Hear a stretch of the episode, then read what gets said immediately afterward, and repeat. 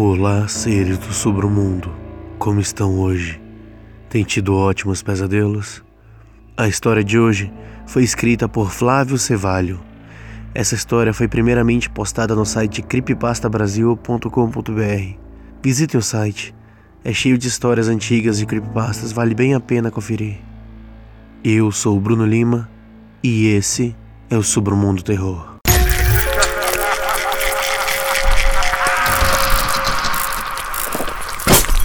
Submundo Terror.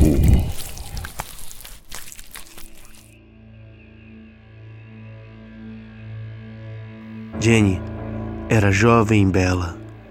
Tinha uma vidinha pacata perfeita. Nos seus 27 anos, já ensinava línguas na escola. Tudo começou a entrar em colapso quando ela arranjou um namorado. Ele era beberrão e violento. Um dia, ele chegou tarde da noite em casa, bêbado e extremamente irritado. Estava gritando e chutando as coisas. Não demorou para começar a descontar seu ódio em Jenny. Ele a espancou até que a moça cuspisse sangue. Chutou seu pobre e delicado rosto, socou seu macio abdômen e pisoteou suas costas. Foi demais para Jenny. Olhando para seu próprio sangue espalhado pelo carpete, Jenny pensou. Ela pensou em coisas terríveis Pensou em como queria que aquele homem que a espancasse morresse. Pensou em como entregaria sua alma para qualquer pessoa em troca da morte daquele homem. Alguém, mate-o, por favor. Ela pensava, olhando para o próprio sangue. Jane não tinha certeza disso, mas podia jurar que ouviu alguém dizer em seu ouvido: Sim, minha dama. Seu namorado não acordou no dia seguinte. Jane olhou para o relógio Tic-tac, ele fazia alegremente. O ponteiro dos minutos se encontrou com o das horas, fazendo soar doze badaladas. Era meio-dia, não meia-noite. A claridade inundava a sala. Foi nesse dia que Jenny o viu pela primeira vez. O homem estava lá na sua porta. Ele era lindo, vestido de branco, cabelos loiros, olhos verdes, o príncipe encantado com quem muitas mulheres sonhavam. No início, Jenny não notou. Demorou um pouco para que ela o percebesse. Quando ela finalmente o viu, tomou um susto. Se aproximou, mas no tempo de um piscar de olhos, o homem sumira. No dia seguinte, Jenny demorou menos tempo para vê-lo. Ele não estava na porta dessa vez. Estava sentado no sofá, as pernas dobradas e os olhos seguindo a moça onde quer que ela fosse. Ele não fazia nada além de olhar. Com os meses passando, Jenny parou de se incomodar com a presença do homem. Afinal, ele nada fazia, nunca o incomodou. Até que um dia, um segundo homem apareceu. O segundo homem era igualmente belo. Seus olhos azuis faziam um contraste perfeito com as roupas negras. Outro personagem de contos de fadas. Este, porém, não era tão inofensivo. Ele andava pela casa, quebrava coisas e se deitava ao lado de Jenny durante a noite. Ele acariciava seu rosto com a mão macia e suspirava em seus ouvidos. Jenny tinha medo, muito, muito medo. Depois de algumas semanas, já não conseguia dormir de verdade, pois, mesmo de olhos fechados, ela sentia o segundo homem encarando. Ela um dia confrontou o segundo homem. Este ignorou suas palavras e pôs-se a quebrar qualquer coisa. Era frustrante. Foi como dar uma bronca no patinho de borracha. Jane estava farta daquilo.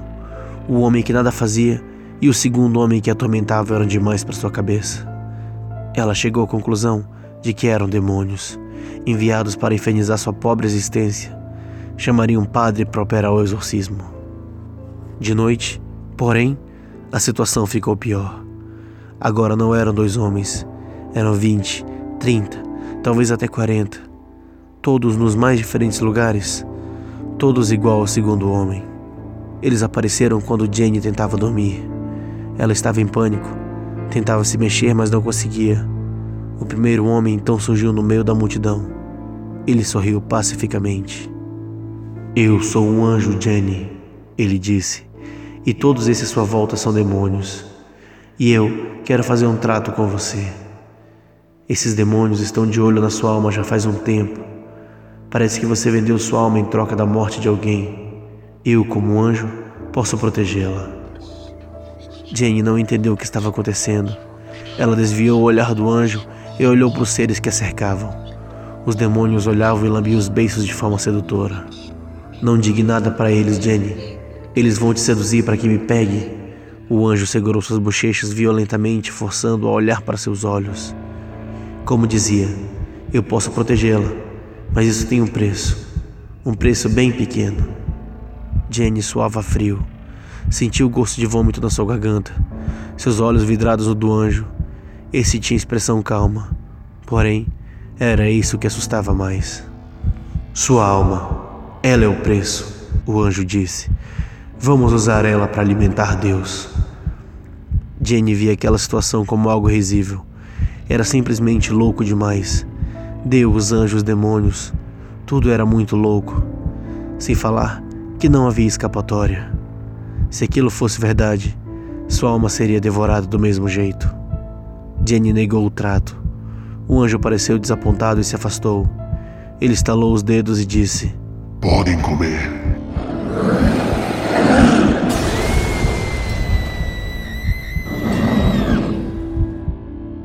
A alma de Jenny foi trucidada, despedaçada e devorada. Era doloroso, nojento e nauseante. Jenny se sentiu como se toda a dor que ela sentira em vida estivesse voltando dobrada. O pior de tudo era o pânico, o pavor que sentia. A última coisa que viu foi o anjo. Sua face mostrava desprezo. Ele franziu as sobrancelhas, cuspiu no chão e foi embora. No dia seguinte, acharam o corpo de Jane largado no quintal. Estava cheia de cortes, ensanguentada e violada. O enterro foi triste. Sem dúvida, quem mais chorou foi sua amiga Sofia. Ela estava sofrendo muito. A amiga era a única que entendia o sofrimento que ela passava por causa da violência do ex-marido, que também morrera de maneira esquisita depois dela desejar muito que isso aconteça. No dia seguinte do enterro, Sofia parou para olhar o relógio. Meio-dia. Ela olhou depois para a porta e lá estava ele. Gostaram da história Seres do Submundo? Não se esqueça, se você quiser ajudar o canal a crescer, curta a página, compartilhe a página ou se torne um dos membros do Patreon. Vocês ajudam muito o canal a crescer. Muito obrigado por tudo. Boa noite e bons pesadelos.